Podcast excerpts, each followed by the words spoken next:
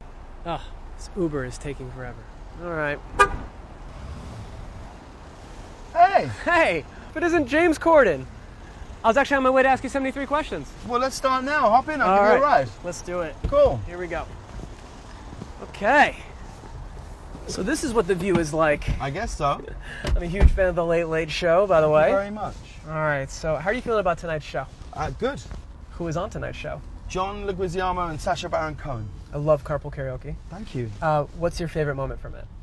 When Stevie Wonder called my wife. What one celebrity is on the dream list to stop the car for? Beyonce. What one celebrity would you not stop the car for? Dominic Cooper, he can walk. If you were in a boy band, what would the band's name be? Insatiable, because you just can't get enough. Who would be in Insatiable? Me and the four remaining members of O Town. Can we do a little karaoke right now? Sure. All right, it's got to be public domain though. That's fine. I have a stack of public domain songs right here. There you go.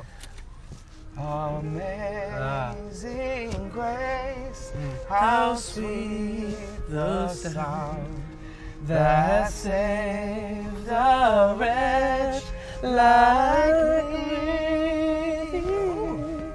Good. All right, we're here. Let's All do it. right, let's do it. So, how's life been treating you in Los Angeles? I'm enjoying it. Yeah. What's your favorite thing about living in LA? Uh, the weather. What's your least favorite thing about living in LA? You have to drive everywhere. What's the best thing about the UK? The people. What's the biggest difference between LA and UK? The people. What's uh, one thing you wish you had from the UK here in LA? My immediate family. Who's the most important person in Hollywood? Jimmy Iovine. What's the best piece of advice you had when starting the show?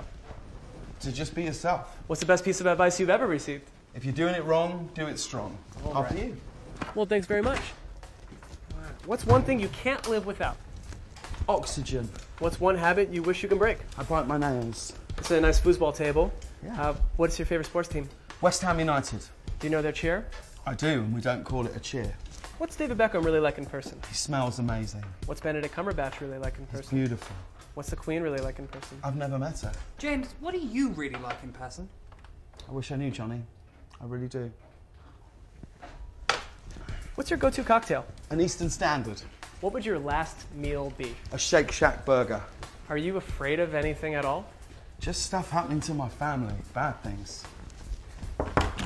Oh, Hey, Tori Kelly. Hi. James, who's your best friend? Ben Winston. Who was your first kiss? Rachel. And what time do I need to be on set? In about 15 minutes. Okay. Does that count as three questions? it does, yeah. Do you want to see the set? Let's do it. Come with me. What's your favorite TV show of all time? The West Wing. Favorite movie of all time? As good as it gets. E What's a movie that made you cry? E.T. If you could star in any Broadway show, what would it be? Uh, funny thing happened on the way to the forum. Who's your favorite Disney princess? Jasmine, obviously. What's the most British thing you can possibly say? God save the Queen. What's the most American thing you can possibly say? Oh my God, you guys, this is amazing. oh, hey Jed. Who's this guy? This is my driver, Jed. He drives me in the hallways. Is this how you normally get around the halls? Absolutely not. What is the bravest thing you've ever done? I did three parachute jumps in two hours. What is the stupidest thing you've ever done? I did three parachute jumps in two hours. What's your craziest fan moment? Someone asked for a picture of Jones only my knees. What, what's the best thing about the internet? That people can watch our show at any time of the day. What's the worst thing about the internet? That people can tell me what they think of our show at any time of the day. Who should everyone be following on social media right now? Alfie Days. Thanks, Jed. What's your favorite place to visit? Uh, now I live here, London, Uh, what's a place you want to visit? Tokyo. What was your first line in a paying role? Roast the meats. What do you think of the American political system? I'm finding it interesting. What's your spirit animal? A duck-billed platypus. James, can you answer a few questions while taking some photos in that photo booth right there? Sure. All right. If you could have any tattoo, what would it be and where? I'd like to get the word tattoo on my leg in Japanese. If you were a name of a strain of cannabis, what would it be? Skywalker. Now, you want a Tony. Where do you keep your Tony? In a storage facility in London. Besides yourself, obviously, uh, who's the funniest comedian out there? Jack Whitehall. When I did this with Anna, she said that you were her favorite comedian. How do you feel about that? I was very, very touched. How would you describe Anna in three words? Smart, passionate, and kind. How would you describe yourself in three words? I don't know. Well, this is a beautiful theater you got. Thank you. Um, if you had one superpower, what would it be? Uh, I'd love to be able to stop time. What's your favorite curse word? Bollocks. What is your pre show ritual? I normally just have a coffee. Uh, what is your post show ritual? I get in my car and drive home. What's one cause you feel passionately about? That there are people on the planet who don't have clean water. If you could change one thing about the planet, what would it be? I try and give everybody clean water. James, this man on an iPad wants to ask you a question. Cool.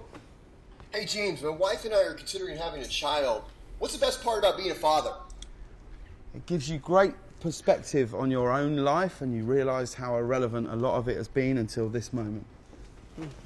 What piece of advice would you offer your 13 year old self? That it's just school, it'll be over soon, and a lot of these people are just dicks. What's the secret to a great interview? Honesty. Uh, whose show would you most like to be a guest on? Jimmy Fallon's The Tonight Show. What is your dream guest lineup, dead or alive? Prince, Frank Sinatra, and Winston Churchill. Who were you most nervous to meet? I was nervous when I met Oprah. All right. If someone had to fill in for you for a day, who would it be? Les Moonves, Uh, if you could switch lives with anyone for a day, who would it be? Anna Wintour. All right. There you go. All right. The photo. Oh, that's beautiful. Thanks. Yeah? Oh, for me? That's you. Great. Thanks, man. Thanks. Well, that was uh, 73 questions. What a Wanna pleasure. make my See way you out. soon. Have a great time tonight. See ya.